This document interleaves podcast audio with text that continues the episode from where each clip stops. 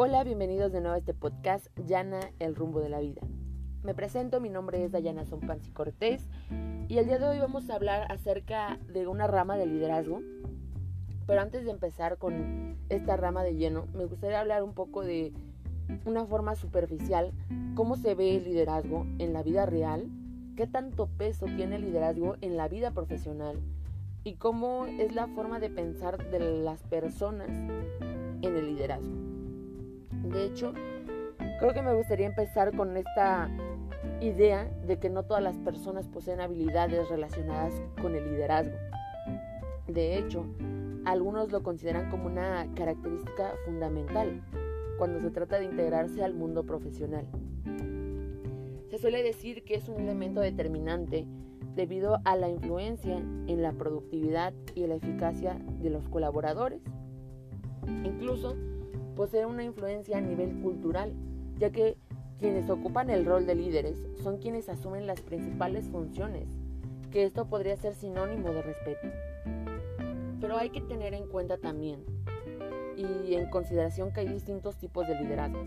Cada uno de ellos corresponde a la realización de determinadas funciones.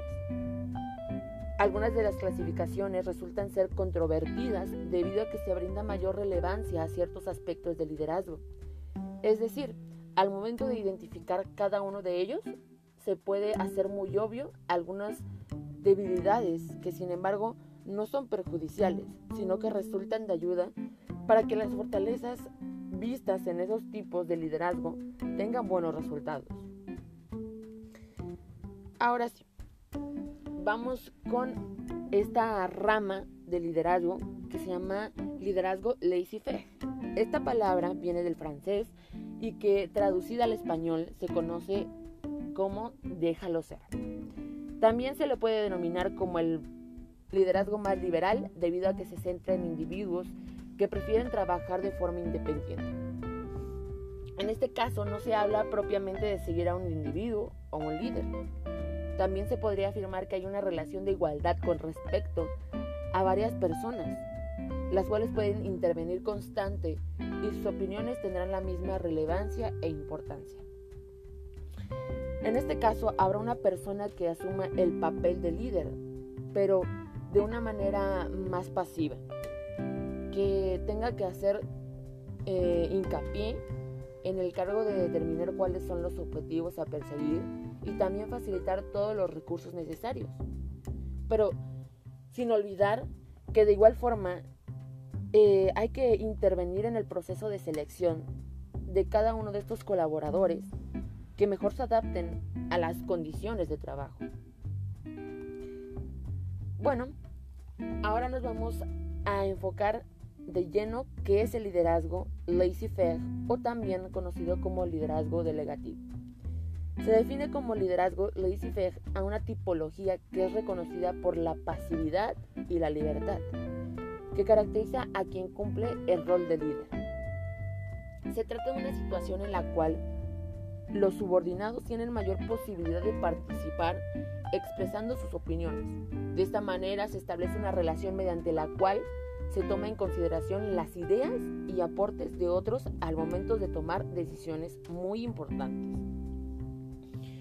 Debido a la pasividad de estos líderes, en los grupos se pueden apreciar que hay independencia operativa de cada individuo o grupo de trabajo. Cuando se trata de establecer objetivos, no se juzga y tampoco se niegan las aportaciones realizadas por los participantes. Se podría afirmar que hay una relación de apoyo y de motivación en la cual todos tienen beneficios. Para que pueda ser puesto en práctica, se requiere cumplir con una serie de requisitos básicos. Estas condiciones garantizan que habrá una mayor efectividad. Primero de ellos es confirmar un equipo de trabajo en el cual cada uno de sus integrantes esté capacitado y posea experiencia. Esta característica define la posibilidad de trabajar de forma independiente en determinadas acciones. Esta tipología de liderazgo obtiene buenos resultados cuando los líderes logran motivar y demostrar estar comprometidos con el grupo que tratan de liderar. Así las personas que están a su cargo tendrán más confianza en sus propias decisiones y habilidades y esto repercute demasiado positivamente en la toma de decisiones y en la disposición de asumir responsabilidades. Esta denominación de liderazgo ha sido reconocida como la expresión del origen francés, laissez-faire. Esta se traduce como déjalo ser. Esto es un claro indicador de que se está haciendo mención de un, modelo de líder cuya figura representa una persona que permite a sus subordinados participar y tener el control. De igual forma, se encarga de facilitar herramientas e información para poder realizar todas las labores necesarias. También puede ser referido como liderazgo delegativo debido a que los colaboradores poseen mayor poder de independencia.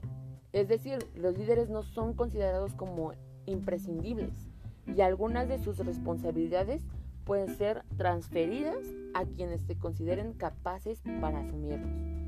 Debido a la independencia de cada uno de los miembros, también existe la posibilidad de fijar objetivos personales que influyan positivamente en las decisiones colectivamente.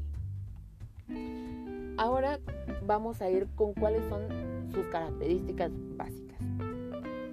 Al igual que otras tipologías de liderazgo, en este caso también se pueden detectar algunas características que son propias y que permiten su identificación. También son aspectos que permiten establecer diferencias con otros.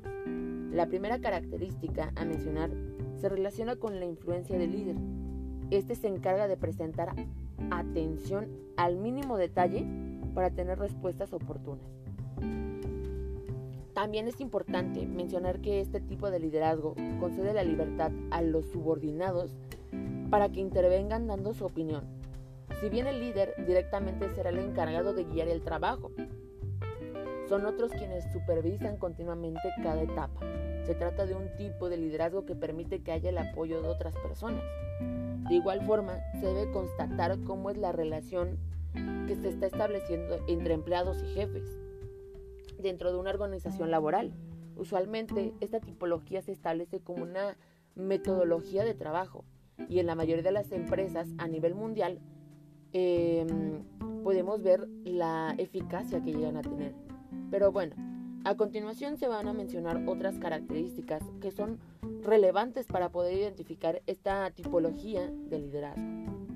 La primera es que quien cumple el papel del rol de líder asume un papel natural y neutral. Se puede apreciar que hay mayor independencia operativa, es la número 2. La número 3 es que en el caso de las empresas, estas podrán seguir funcionando aunque el líder de turno no se encuentre. Después, la número 4. Los subordinados se les permite tener mayor libertad en sus labores. Esto se traduce en la posibilidad de que existan menos presiones. Número 5. En este tipo de liderazgo hay mayores posibilidades de que los participantes de un grupo puedan acceder para cumplir con este rol. Número 6. Suele mantenerse una relación estable y sin conflictos. Número 7. Las opiniones del líder suelen mantener una perspectiva neutral. Número 8. Los líderes también muestran una actitud accesible. Número 9. El líder es percibido como una mm, coordinación o un coordinador cuya función es la de garantizar mayor fluidez. Y por último, la número 10 es que el ambiente es de colaboración mutua. Ahora vamos a ir con unos ejemplos de casos prácticos que a continuación nos describen algunos ejemplos de líderes que a lo largo de la historia han ejercido este tipo de liderazgo dentro de sus áreas profesionales, que al final estas personas innovaron, en varios aspectos, lo que significó la posibilidad de dejar una importante huella en sus gestiones. El número uno es Theodore Roosevelt. Fue el presidente de Estados Unidos. Durante su mandato gestionó el sector económico y político del país. De una manera que aún hoy sigue siendo un buen ejemplo de liderazgo del laissez-faire. Al ser parte de una familia de comerciantes adinerados, tuvo la oportunidad de estudiar en algunas de las mejores escuelas de la nación. Y también esto le brindó la posibilidad de acceder al gobierno para ejercer como gobernador del estado de Nueva York. Posteriormente, accederá al puesto de vicepresidente de la nación debido al asesinato de el presidente Maclay. Le sucedió en el cargo convirtiéndose en el gobernante más joven del país hasta ese momento. De hecho, su preparación académica y militar le permitió tener una perspectiva más amplia y certera de sus acciones.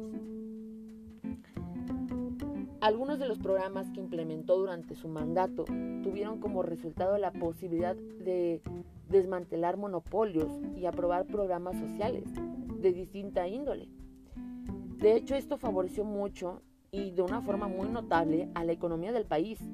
Además, se encargó de tomar decisiones importantes con respecto a la guerra ruso-japonesa que sucedió y se llevó en el año de 1905. Las metas que logró fueron posibles gracias a su personalidad progresista y también por el ser un líder motivador de las grandes masas. Conformó un equipo de trabajo que tuvo una participación activa durante su gestión y propició la participación de todos los que significó ser una presidencia innovadora en este aspecto. Después el siguiente es Warren Buffett. Posee el reconocimiento de ser uno de los hombres más ricos del mundo. Pero es que la realidad es que este empresario ha logrado estos éxitos debido a la libertad que permite a sus empleados o a sus colaboradores. Este elemento característico de este liderazgo le ha permitido tener múltiples beneficios. De acuerdo a sus propias declaraciones, ha descrito que su objetivo principal es la de encontrar con personas en las que puede confiar y que además demuestran ser competentes en sus labores. También hace hincapié en permitir que las personas puedan expresarse creativamente sin presión. De esta manera, pues el trabajo realizado no posee limitación. Y por último, eh, nos encontramos con Mahatma Gandhi. Este activista político de origen indio desde un principio dejó en claro que su objetivo era completamente cambiar el mundo, para eliminar todos aquellos aspectos negativos. Su influencia marcó notablemente a millones de personas. Sus esfuerzos tuvieron como resultado liberar a su nación de uno de los imperios más devastadores y poderosos de la historia. Cada una de sus actividades estuvo apoyada por personas a quienes eligió por su competitividad y también la confianza que tenía en ellas. Debido a su impetuoso carácter, logró imponerse para realizar importantes cambios en la gestión política de la India. Esto supuso que gran parte de la población dejó de sufrir las graves consecuencias de ser parte de sectores desfavorecidos que se encontraban en la extrema pobreza. Ahora, hay que ser realistas. Em, hay que ser eh, conscientes de que si bien es cierto que esta tipología presenta varias ventajas, también es importante mencionar y analizar las desventajas. De hecho, algunos autores defienden la implementación de este tipo de liderazgo en algunas circunstancias particulares, pero, sin embargo, también hay detractores y bueno, a continuación vamos a mencionar cuáles son sus ventajas y desventajas. Con la primera es que nos dice que se describe la participación del líder cuya pasividad y perspectiva liberal trae como consecuencia la falta de elección de un objetivo preciso o exacto. La número dos es que nos dice que existe la posibilidad de no cumplir con los objetivos establecidos desde un principio. Número 3. En algunas se pueden poner estancias o se genera un ambiente en donde se generan hostilidades y conflictos entre los empleados. De igual forma, en el número 4, eh, nos dice que estos líderes presentan dificultades para lograr motivar a sus empleados y esto se conecta directamente con el proceso de encontrar solución. Ahora, en cuanto a las ventajas, resalta la posibilidad de estar siguiendo un estilo que es distinto al tradicional. Esto resulta ser atractivo para algunas empresas que tratan de innovar en sus procedimientos y a continuación decimos eh, sus ventajas. La primera es que los grupos mantienen su autonomía y cuál es posible sin que se encuentre con la presencia de un líder. La número dos es que hay mayor flexibilidad para trabajar con libertad. Esto se traduce en que hay menos presiones. Y el número tres es que se constituye un sistema jerárquico, de donde cada uno de los participantes comprenden cuáles em, son sus responsabilidades particulares. Y bueno, eh, terminando con este tipo de liderazgo, el liderazgo laissez-faire, eh, es que es completamente innovador, que es este tipo de liderazgo que déjalo ser, que se basa en el apoyo y en la colaboración de cada uno de los participantes dentro de la empresa, dentro de un negocio, dentro de una estructura para poder sacar algo nuevo de cada una de esas personas que están dentro de ese equipo.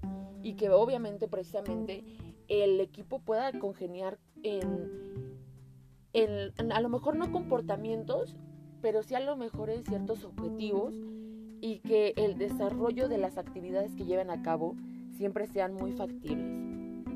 Y bueno, eh, eso sería todo de mi parte. Muchas gracias. Eh, gracias por sintonizarnos y que tengan un buen día.